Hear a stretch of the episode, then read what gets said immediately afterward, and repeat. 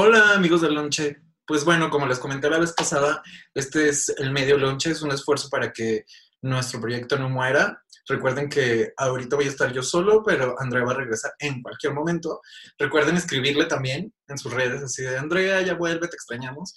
Y pues bueno, nada, solamente es como una pequeña introducción. Recuerden suscribirse al canal de YouTube, que ya estamos ahí. Muchas gracias por eh, las vistas que ya tenemos del pasado. Eh, y también solamente quería decir que la semana pasada fue una semana muy difícil para mi ciudad. Les mando todo el apoyo, estoy con ustedes y pues espero ir pronto para allá a Guadalajara. Lo que está pasando no está nada padre. Pues bueno, los dejo con el episodio número 2 de Medio Lonche. Hola amigos de Lonche, ¿cómo están? Este es el segundo episodio de Medio Lonche. Eh, Hoy vamos a continuar un poco con el tema del episodio pasado, porque a muchos de ustedes les gustó que habláramos sobre gente que se emplea a sí misma o que emprende.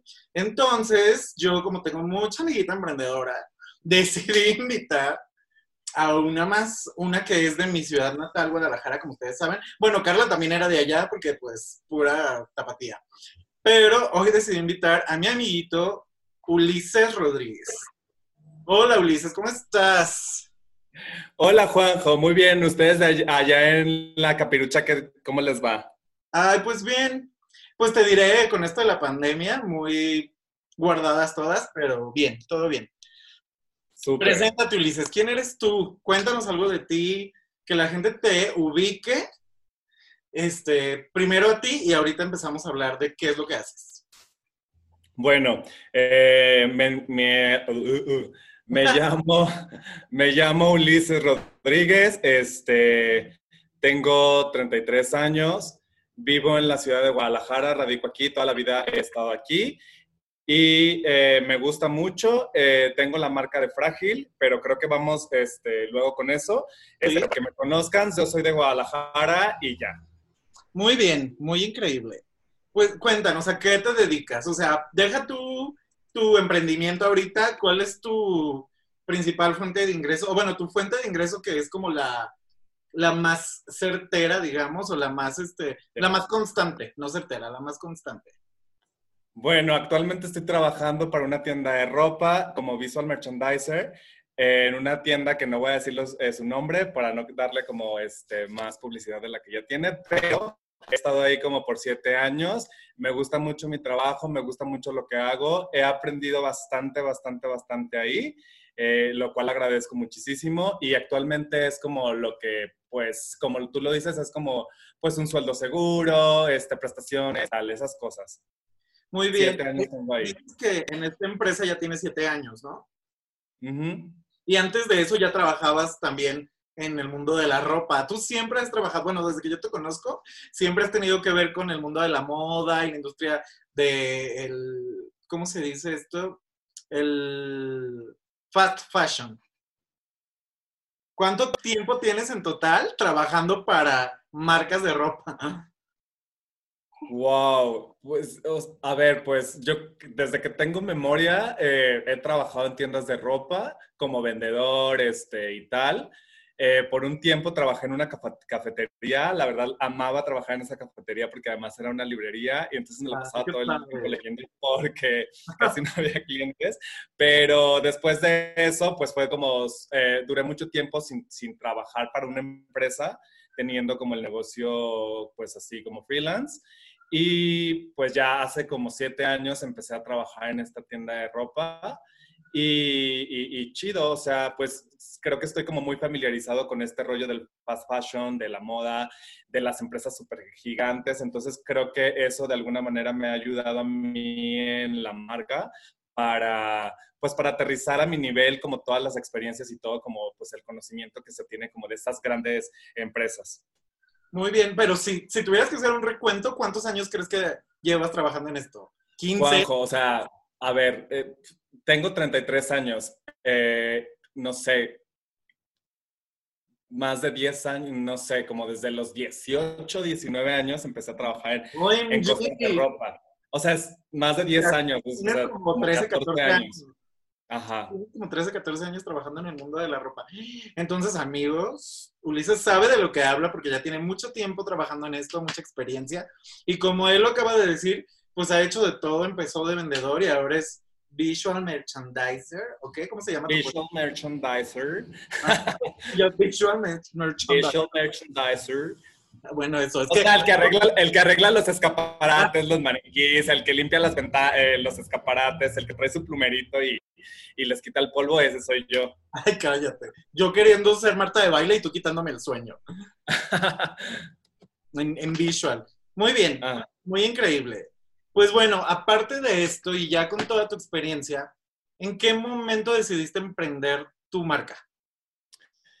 Es raro, Juanjo, porque igual, o sea, desde súper chiquito, súper que me gustaban las cosas como de diseño y pues sí intenté pegarle como a varias cosas, como, eh, como diseño gráfico y tal, pero lo que más como que me movió, lo que más sentí que eh, era para mí, o lo que en ese momento surgió más orgánico fue la ropa.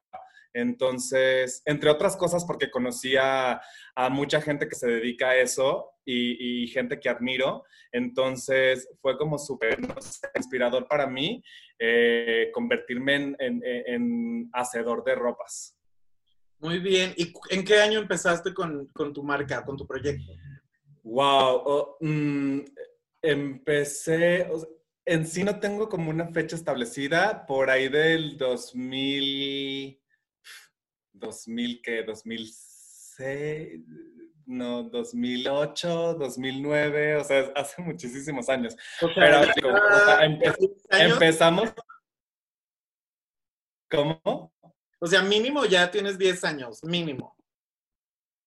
Sí, o sea, la marca, la marca o el proyecto tiene sí como, como 10 años. 10 años en los que han sido como intermitentes, ha sido como una montaña rusa como todo esto, porque también como el tener este, este rollo de la marca o del proyecto, eh, depende mucho como de mi vida personal. Entonces creo que eso ya te lo voy a contar como más adelante, pero sí, o sea, he sido intermitente porque entre otras cosas, pues ha, ha- ha habido que pagar cuentas y ha habido que, que tener prioridades y ha habido tener que sé, decidir si esto es bueno para ti, basado en no prostituir la marca para pagar las cuentas, basado en que si no llegaba a los números para el fin de mes está como muy difícil. Entonces sí ha tenido como, como unos... eh, pues sí, ha sido como una montaña rusa eh, este rollo de la marca eh, y pues sí, al final no puedo decir, ah, pues fue tanto porque no he tenido como yo un cronómetro exacto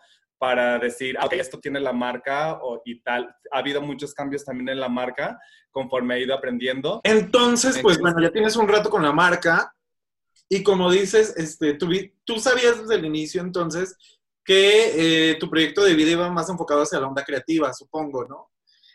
Dices que siempre Sí. trataste de tirarle un poco al diseño, pero no sabías exactamente a qué. ¿Qué fue lo que te hizo como ya decidirte dedicarte a la moda? Mm, No, sé, es que pasar, pas- eh, te digo que todo, todo el rollo y el contexto como de la marca siempre estuvo como condicionado en, mi situación económica. Entonces, eh, creo que eh, ese sueño que todos tenemos, este, de como de chiquitos y de como esa ilusión de- de alcanzar como algún sueño, siempre lo tuve y siempre, eh, estuvo como muy condicionado a mi situación económica. Entonces, no te puedo decir que en qué momento dije, ya me voy a dedicar a la moda, porque sí fue como paulatino. De repente eh, no sabes qué, qué va a gustarle a la gente, de repente no sabes qué, qué, qué tanto de lo que haces es tu sueño y qué tanto de lo que haces es como para pagar la cuenta. Entonces, creo que hay como, pues, hay algo extraño y... Pero fue dándose como de una manera no Natural. sé, como natural, o sea, tam- tampoco como que forcé y dije, ya aquí, o sea, obviamente sí trabajaba como para que la gente tuviera como prendas y sí traté de como de que funcionara, pero pues en, en ese entonces eh, yo no recibí este... Yo no recibí formación académica, o sea, yo no fui a la universidad, yo no fui a tal. Lo único que yo tenía era como el- esas ganas y esas, eh, pues sí, más bien como que mi, mi formación fue basada en, en, revistas, en, ajá, porque me acuerdo que... Referencias, ¿no? Como referencias, ajá, como que siempre compraba revistas y siempre como que me gustaba ver, me gustaba ver muchos desfiles y como que aterrizaba ahí, hay algunas prendas y eso, pero nunca fue como algo como tan eh, de que ya, o sea, esto es una colección y fue como dándose así así como muy raro, muy raro, fue como muy raro. Tenía 17 años y entonces también tenía, no sé, como otras cosas que me pasaban en la cabeza. Sí, me imagino. Entonces, dices que nunca tuviste como esta formación académica. ¿Cómo aprendiste todo lo que sabes? O sea, ¿cómo aprendiste a cortar? ¿Cómo aprendiste a coser? ¿Cómo aprendiste a patronar? Google, Google It. Ay, no, no, este, sí tuve después como esta formación más técnica.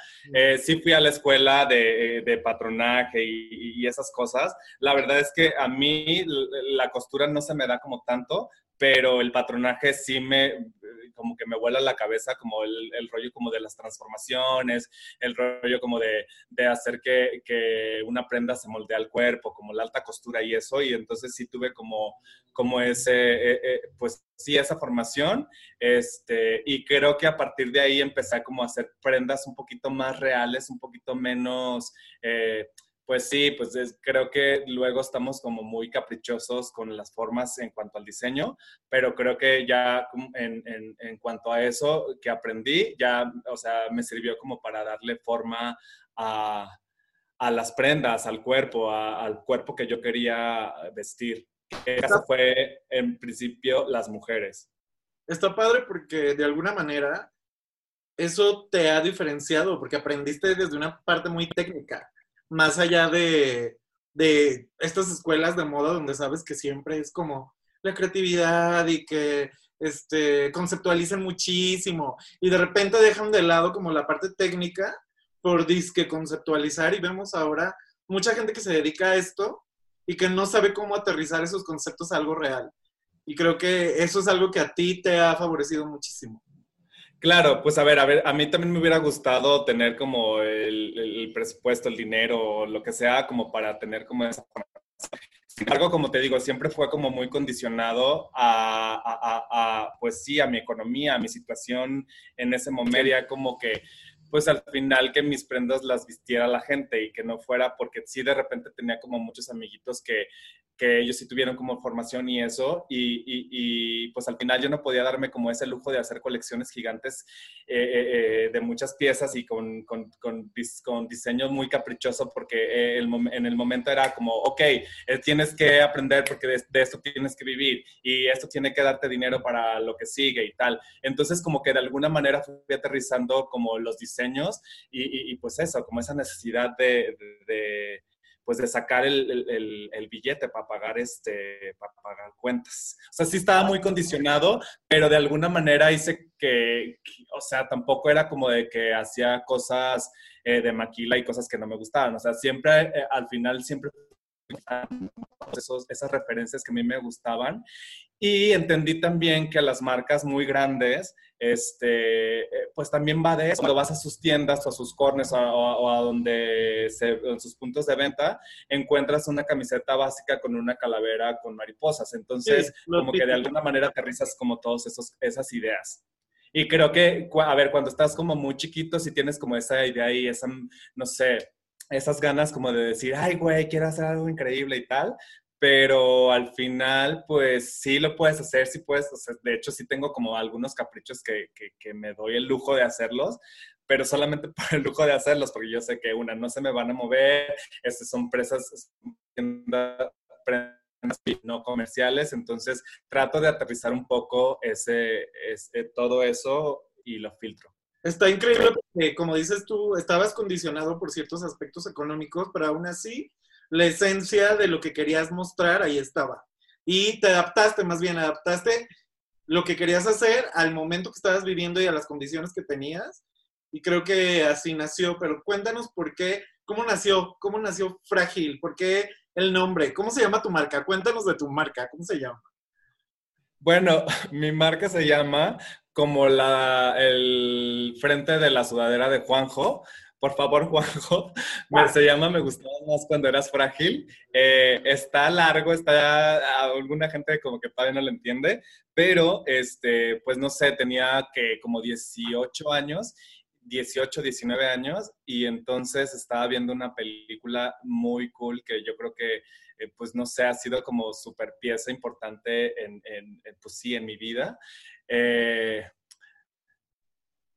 se llama La Flor de mi Secreto, entonces de repente está, eh, y es de Almodóvar, entonces de repente estaba viéndola y, y, y, alguien dijo esa frase y yo fue como que, a ver, stop, stop, stop, para la película. Le dije, o sea, quiero que se llame así, ¿no? Quiero que se llame ya encontré el, el, nombre de, para mi marca, entonces fue eso, fue como algo de, de, repente y creo que parte como de la esencia de Frágil va mucho, o, de lo que habla, me gustabas más cuando eras frágil, la marca habla mucho como de... Mm, de la situación en la que me sentía en ese momento, eh, ya no me siento así, ya no me identifico con, con Amanda Gris, thank God, y este, y entonces así me sentía, como era como algo como demasiado dramático, algo súper folclórico, algo súper visceral, algo tal. Entonces de repente sí fue como, ah, ok, ya, ya tengo el nombre y fue desarrollándose así, pues no sé, como...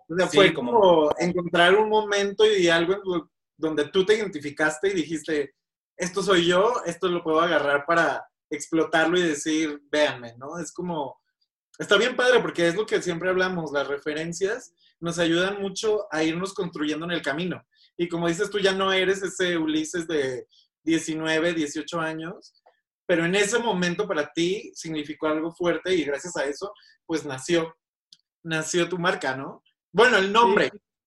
Sí, el nombre, sobre todo porque siempre tenía como la idea de que de que me gustaba que las marcas, no sé, como que mm, lo que hiciera hablar mucho, no solamente de que, ah, esta es una playerita tal y póntela y te vas a ver súper cool, súper fashion, súper tal. Más bien quería como darle como otro sentido, como, y, e incluso como un sentido terapéutico a, a, armar colecciones, a conceptualizar como mis ideas y al final como conceptualizar lo que estaba sintiendo, como, como mi feeling. Y creo que, como muy visceral el sentimiento, ¿no? Como muy visceral muy visceral. En, en, algún punto sí fue como, de repente sentía que estaba, no sé, cronometrando o, poniendo ahí como todas mis experiencias amorosas. Todavía lo hago. Este, como para tener un registro de lo que pasó. Ah, hice esta colección porque en este momento de mi vida me pasó Estaba pasando esto, sí. Y eso me gusta, como, como, el sentido, como, como algo más que solamente estoy vistiendo una ropa con un estampado y tal. ¿Y cuáles crees que han sido como tus referencias de lo que sea más importantes dentro de tu estilo, dentro de tu estética, dentro de tu concepto? ¿Cuáles qué son las referencias que has tomado para ir construyendo e ir evolucionando tu marca? Está raro, porque, por ejemplo, siempre cuando quiero diseñar algo, una colección o lo que sea, o una idea, siempre parte como de, de cómo me siento Siempre, siempre, siempre, siempre va a ser de que qué estoy, qué estoy viviendo en este momento de mi vida, cómo me siento, sobre todo como por el rollo como de las relaciones eh, afectivas de, con la gente, amigos, familia, lo que sea.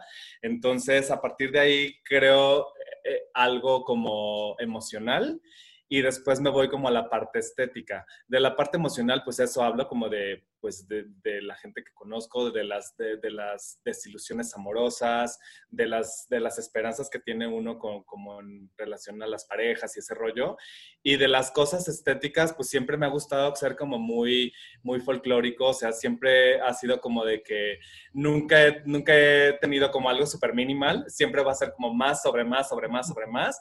Y me gustan mucho como estampados con flores, me gusta mucho el tie-dye, me gusta como esa, esa mezcla entre esas cosas que, que también está como basado mucho como en el estilismo que yo les pueda, les pueda hacer a eso. Entonces creo que es como un mix de como todos esos feelings y esas ideas y esas texturas y eso todo. Sí, te gustan mucho las texturas, te, te gusta mezclar este, encajes con telas de colores, con telas con muchos estampados, o sea, toda la ropa que yo siempre he visto que haces es como muy, aquí estoy, aquí, o sea, esto que tengo ahorita es como lo más básico que tienes, ¿sabes? Es como, la tela y tu marca, pero realmente es como, véanme, aquí estoy, o sea, la gente ya, la gente que te conoce de tiempo y sobre todo en Guadalajara, creo que perfectamente puede identificar tu ropa, ¿sabes?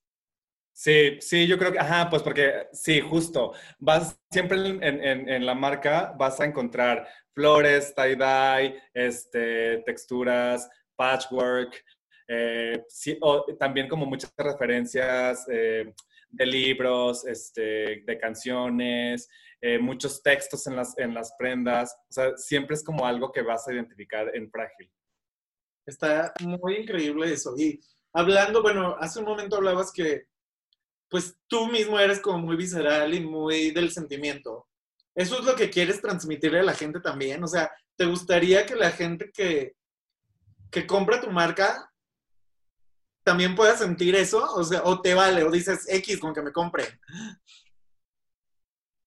Para mí sería un privilegio, muy, o, sí, como una sorpresa muy cañona que la gente se conectara con esos mismos feelings que yo. Sí ha pasado, sí, sí he tenido como gente que se conecta y que me dice, ah, ya estoy esperando tus colecciones, o gente que recuerda alguna colección, alguna frase o algo, y le ponen como la, la, la palabra, la que ellos quieren, pero como que ya está esa referencia, ya está esa referencia de me gustabas más cuando, etcétera, etcétera. Entonces, pues sí, al final, pues te digo, yo al fin quiero mm, que la gente conecte con esos mismos feelings que yo tengo.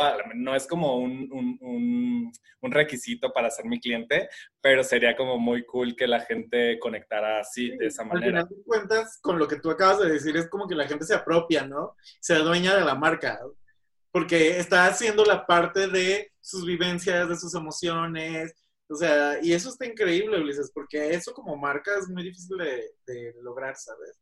Es muy difícil de conectar con la gente a ese nivel, que solo marcas como Coca-Cola, ¿sabes? De que ya trae como bien en el inconsciente y la gente lo relaciona a ciertas cosas. Es difícil, es complicado y, esa es una, una virtud que debes de agradecer a tu marca. Sí, claro, porque justo estaba platicando con una amiga y, me decía, ay, es que pues, con tu marca podemos hacer mil cosas, este, podemos ponérsela así a unos chicos súper fresas, influencers y tal.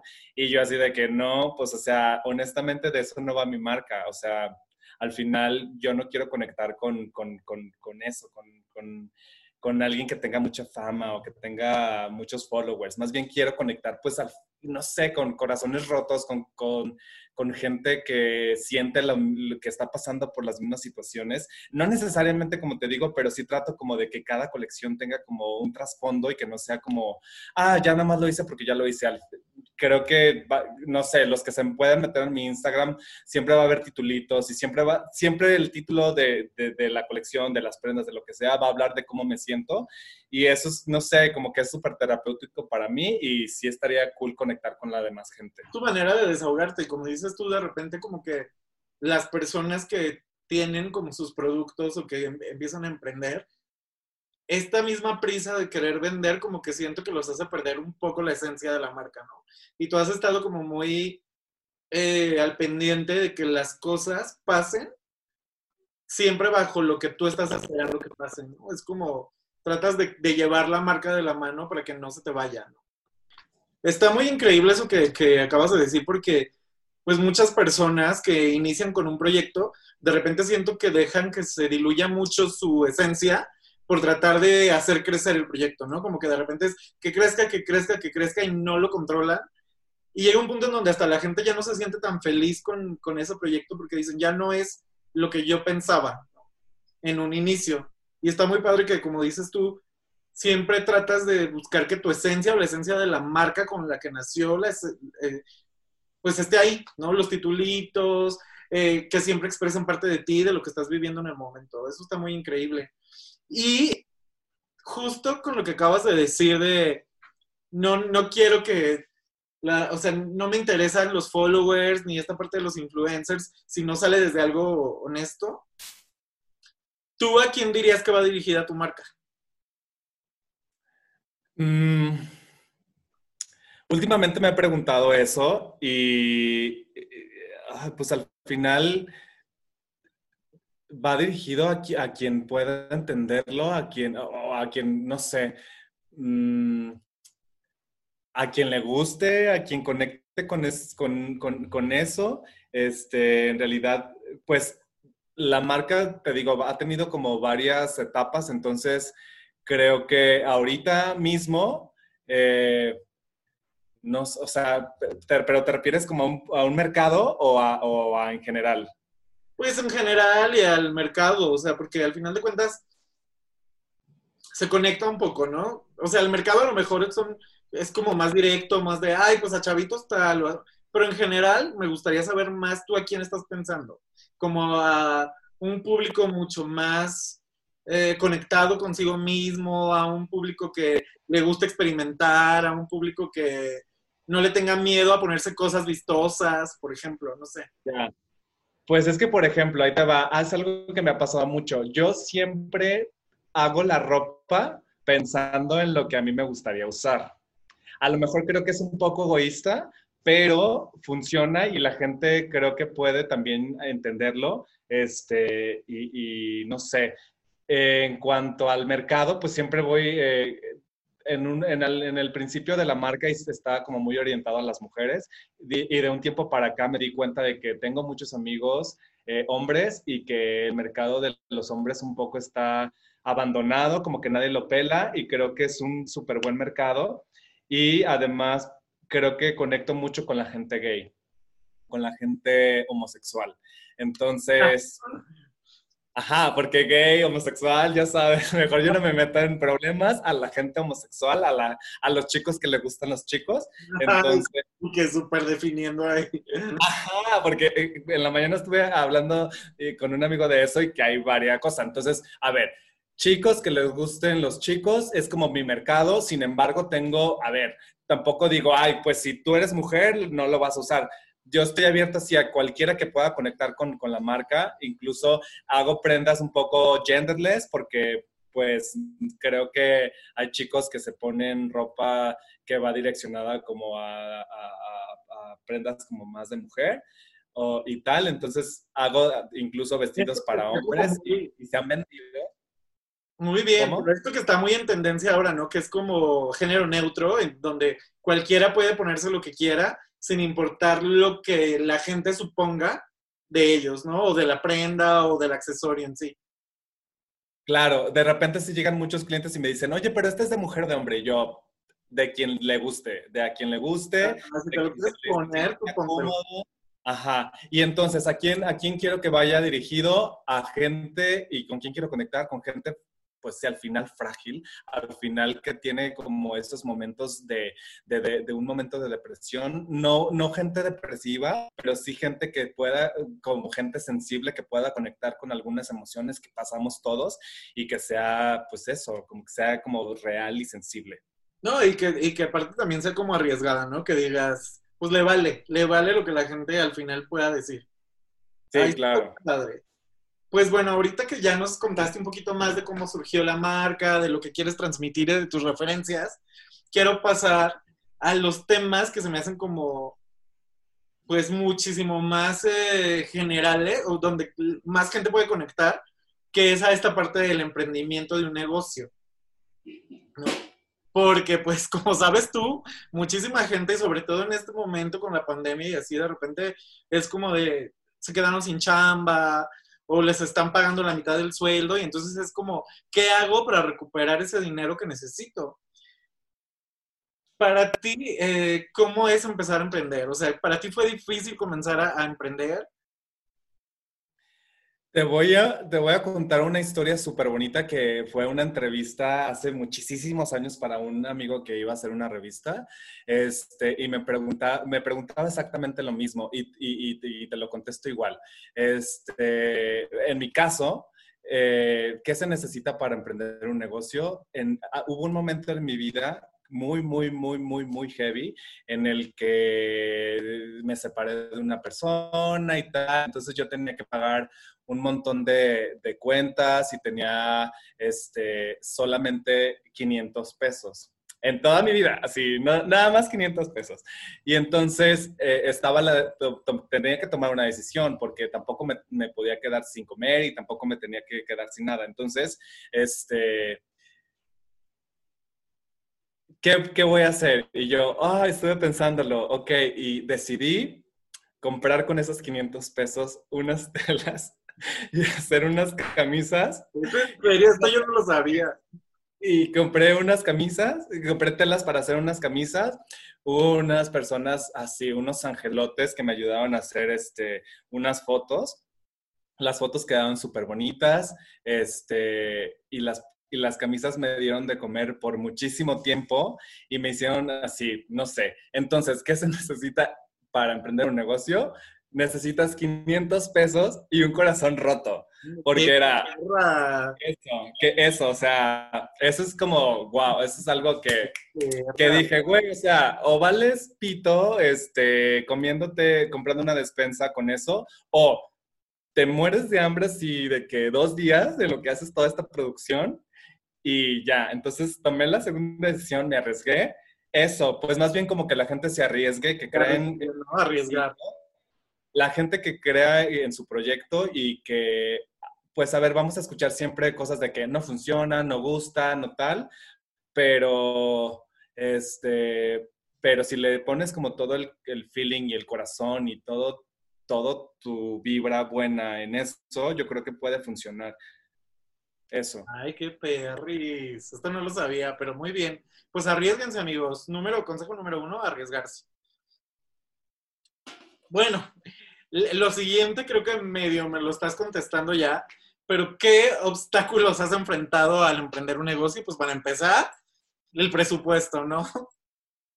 Sí, pues es que, ajá, pues es que también depende como de qué proyecto sea. En el, en el caso de la ropa es súper noble. La verdad es que la ropa es como una cosa, la, cosa más rentable, seguido de como de, de, la comida, porque creo que todos queremos, eh, todos queremos estrenar cosas, todos queremos comprar la nueva prenda bonita con el estampado y tal. Entonces creo que sí, eso. Ay, pues muy bien, qué bueno que lograste saltar esos obstáculos y mira, tienes la marca muy bien. Eh, en cuestión ya como de, tener tu, tu, proyecto, ¿cuánto tiempo le inviertes a ese proyecto?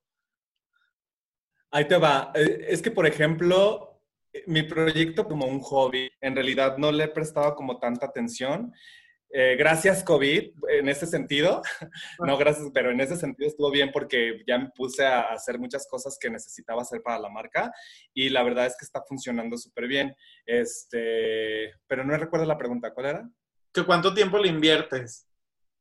Ah, eh, todo, todo el día todo el día. O sea, hay semanas en las que hay semanas en las que está como un poquito baja la venta y otras que está como muy alta. Por ejemplo, esta semana que pasó, eh, pues no pude comer bien, no pude hacerme de comer, no pude hacer ejercicio, no pude organizarme porque, pues no sé, pues eh, depende mucho como de la clientela. Por ejemplo, ayer, ayer, ayer, no sé cuándo se vaya a transmitir, pero ayer, este, me, estaban mandando mensajes a las 12 de la noche. Entonces es un lujo que no te puedes dar tú eh, no contestarles, ¿no? O bueno, X, depende de la personalidad, pero para mí era como, ok, estoy despierto, les voy a contestar. Sobre todo te voy a decir por qué, Juanjo, porque cuando tienes como un negocio como en el que tú eres el estilista, eres el, el fotógrafo, eres el que corta, eres el que lleva, eres el que trae, es el que entrega los pedidos, es el que mil cosas, te tienes que partir en, en, en, en mucho, en, mucho, tienes así,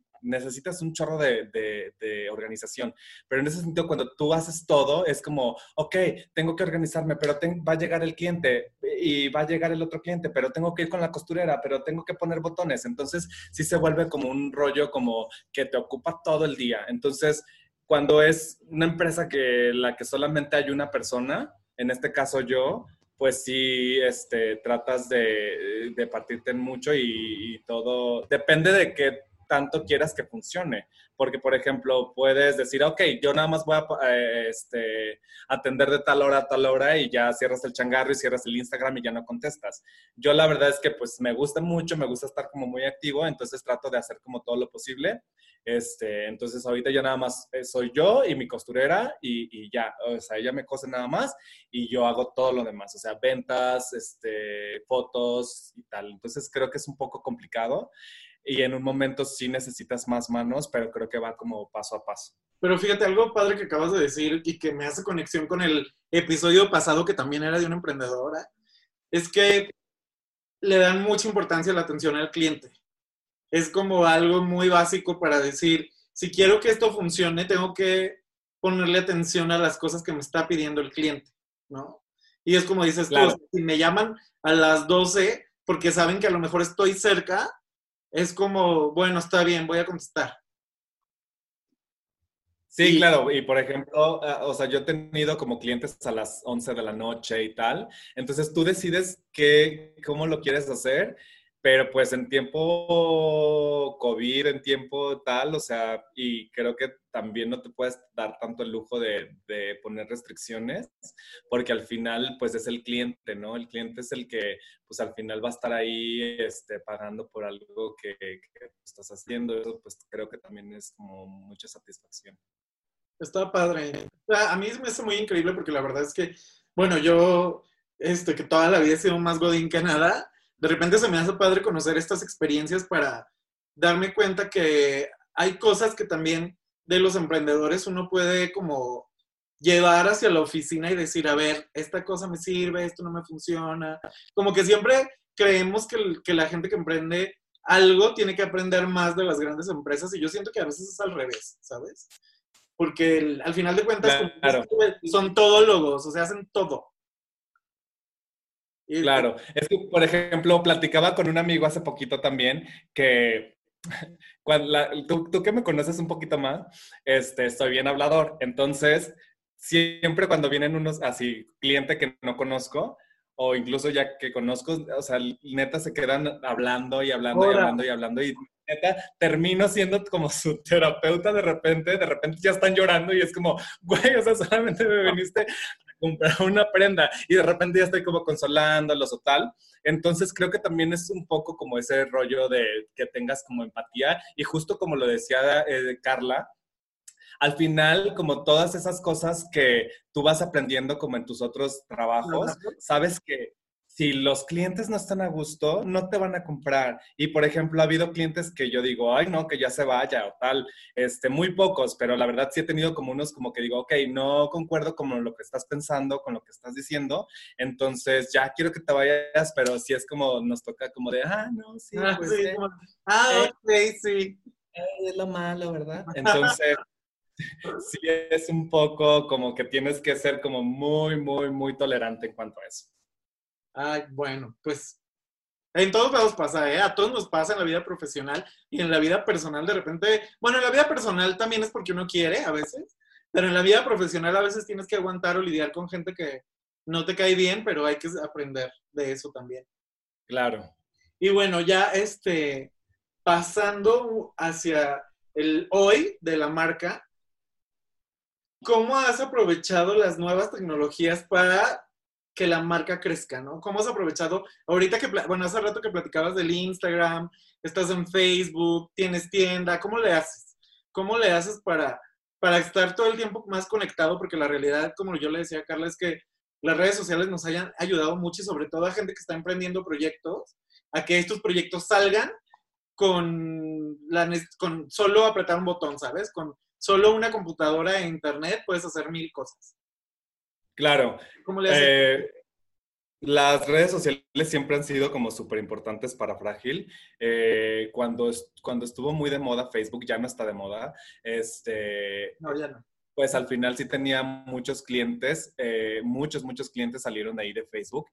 Ahorita en el presente, Instagram ha sido como la fuente, la fuente de, de conocer, de, de publicar, de, de, hacer negocios.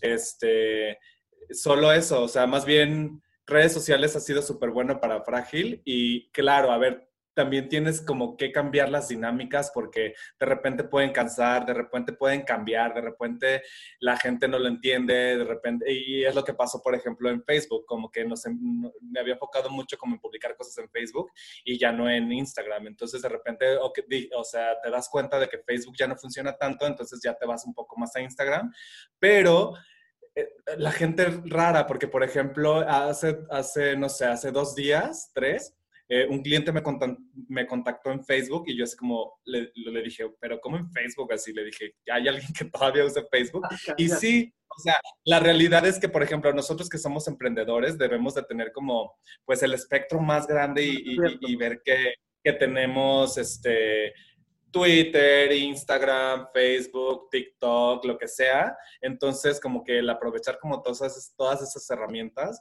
está, está cool. Es un poquito cansado y sí le tienes que dedicar como bastante tiempo a editar fotos, a contestar publicaciones, etcétera, etcétera, etcétera, en diseño de, de, del perfil. Pero creo que vale la pena y son gratis, entonces está súper, súper, sí, está increíble. Y bueno, ya como para ir hacia el final de, esta pequeña charla, hace un momento también nos decías que la pandemia te ha ayudado mucho a ti. ¿Y cómo le ha ido a la marca durante este tiempo tan complicado? Pues ahí te va, por ejemplo, en mi chamba de visual merchandiser, este, pues está parada, ¿no? Está parada. Entonces, pues eso me dio mucha oportunidad para hacer un montón de cosas que yo no podía. O sea, limpiar el taller, este, checar qué prendas tenía, este, eh, actualizar mi stock.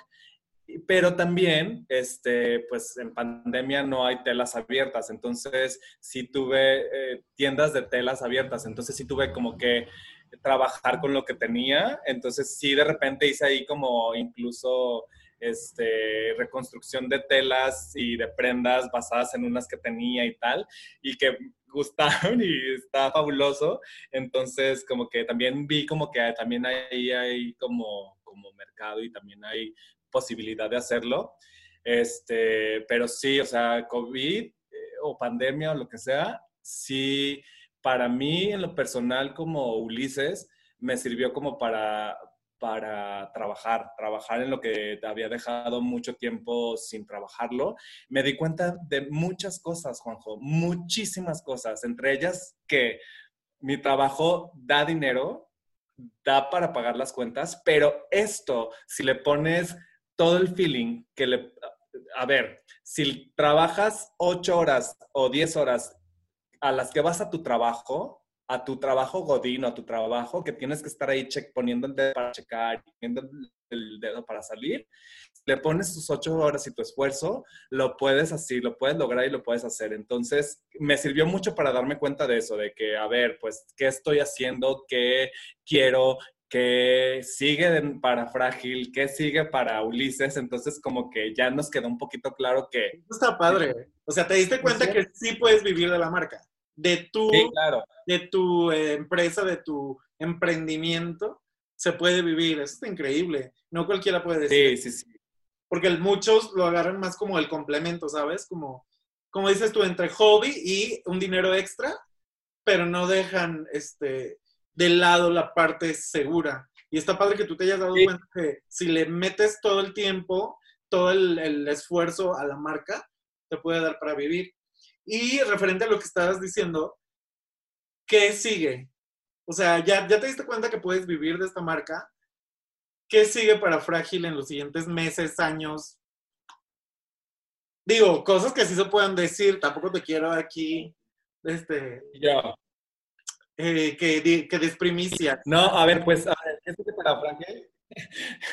¿Qué sigue para Frágil? Este, van a venir muchos cambios, muchos, muchos, muchos cambios. Este, reestructuración de, de, de, de la imagen, reestructuración de, nuevas rutinas, de cómo lo vamos a trabajar en los siguientes meses, este, porque en algún momento voy a tener que regresar a mi trabajo, pero eh, que, ¿cómo voy a cómo voy a hacer que siga funcionando de esta manera, porque si funcionó de esta manera, tiene que seguir funcionando.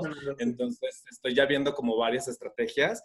Se vienen muchísimos cambios eh, muy buenos y, espérenlo, porque sí va a estar bueno. Y es algo en lo que se tiene, o sea, es algo de plano que tengo que trabajar muchísimas horas para dejar como ese, ese em, ese proyecto ya como más limpio, más estructurado, que sigue y tal, pues si me están escuchando algunos este, inversionistas, por favor, háblenme. Este, también, está la, ajá, también está la opción, este, no me cierro, pero sí, un poco eso, como tratar de como de que la marca evolucione y que la marca siga teniendo como ese hilo que lleva, como de constancia y eso. Muy bien. Y ya como por último, ¿qué consejo le darías tú a las personas que quieren emprender y no se animan? O a la gente que ya tiene su proyecto, pero como que siente que no está dando. Pues que sean bien honestos y que pidan mucho retroalimentación. O sea, a veces creo que eh, nos cerramos mucho como a la idea de que no, yo quiero que sea esto y, nadie le puede mover porque tal. A mí me sirvió mucho como el trabajar como en, otras áreas y trabajar como en algo que no precisamente era lo que yo quería o lo que yo tenía pensado porque te das cuenta de que hay como un montón de, de ideas que tú, no, tú solito no llegas a aterrizar entonces creo que, que nos abramos como mucho a, esa retroalimentación de las personas y de gente y pedir consejos de gente que, que sabe y de gente que ya ha, estado ahí y llenar como tu notita de cosas que sí harías, cosas que no son para ti, pero que tú vayas puliendo porque lo que te puede decir uno te puede servir o lo que te puede decir el otro, a lo mejor no, pero tú vas como filtrando toda esa información y lo vas aterrizando a tu proyecto pero pues que sí le pongas como todo el feeling, que le pongas neta todo el corazón, porque creo que cuando, las, cuando haces las cosas como con, pues no sé, como desde adentro, que no sea como de que, ah, quiero volverme rico, sino que sea como que, oh, quiero dar trabajo, quiero crecer, quiero vivir de esto. Hablaban la, la semana pasada ustedes como de que, que cool estaría que que nosotros fuéramos los, los grandes empresarios en un futuro. Entonces, pues, pues sí, yo, guarden este tweet, yo voy a hacer eso, yo voy a tener una empresa muy grande este, y pues voy a invitar a mucha gente para que participen, pero pues bueno, a ver, no se me amontonen, pero por lo pronto voy a trabajar como que eso funcione para mí, para mi círculo. Entonces eso, como que que alguien crea en ti y tú creer en los demás y como que ir como trabajando como en comunidad, que eso es lo que decían y que se me hace súper cool.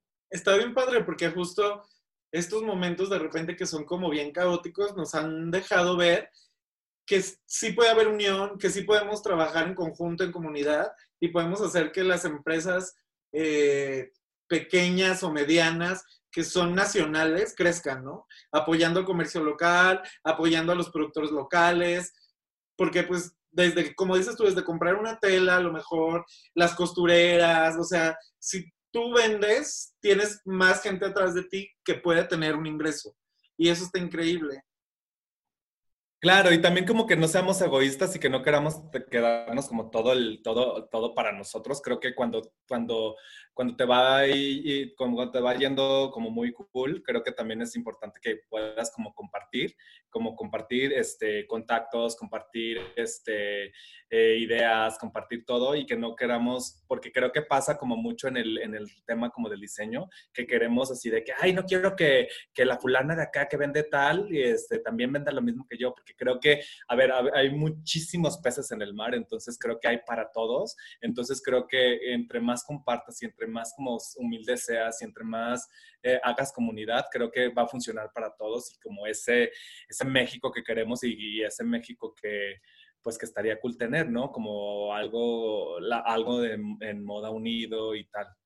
Sí, sí, concuerdo y también concuerdo con lo que dices que todas las personas que nos dedicamos a las ondas creativas de repente tenemos como cierto ego que no te permite aceptar los consejos de los demás y también que te haces como muy eh, cerrado para, para con con la información o con las cosas que tú haces, o, eh, o incluso hasta envidioso, ¿sabes? Y pues eso no está padre. Claro. Pero bueno, estuvo muy increíble esta charla, muy wow. Agradezco mucho que hayas aceptado mi invitación.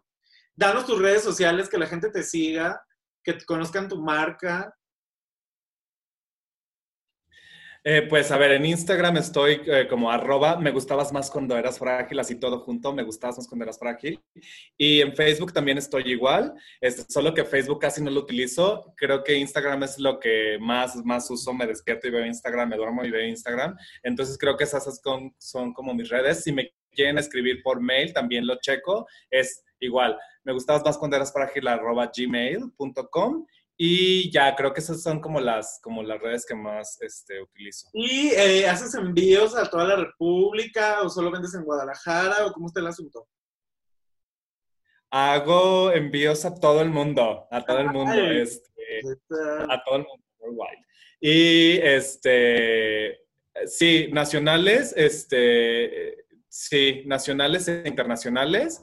Y, y ya, pues eso, o sea, ahí tengo en, el, en Instagram como los stocks de las cosas que tengo en el momento y si hay alguna prenda que te guste mucho tal, este se puede se puede hacer y se puede trabajar en esto. Hay ediciones que, por ejemplo, son como por temporadas y ya no las volvemos a hacer. Pues muy bien, qué bueno que, que estás aclarando eso para la gente que quiera saber si haces los envíos y todo lo demás, que quiera adquirir prendas tuyas pues ahí está. Recuerden buscarlo en arroba, me gusta más como cuando eras frágil.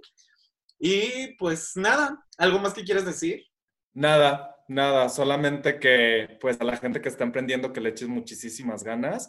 Eh, muchísimas gracias a ti, Juanjo, por invitarme, por hablar de esto. De verdad espero que les haya, les haya servido, se hayan entretenido. Este, cualquier cosa contacten y ya, pues esperemos que, que, ya esto de COVID pase y que todos estemos chido, quédense en casa, eh, tengan como sus medidas necesarias. Los que tienen que ir a salir a trabajar, que se vayan a salir a trabajar, pero que se pongan su cubrebocas. Y ya, pues nada, que los quiero mucho.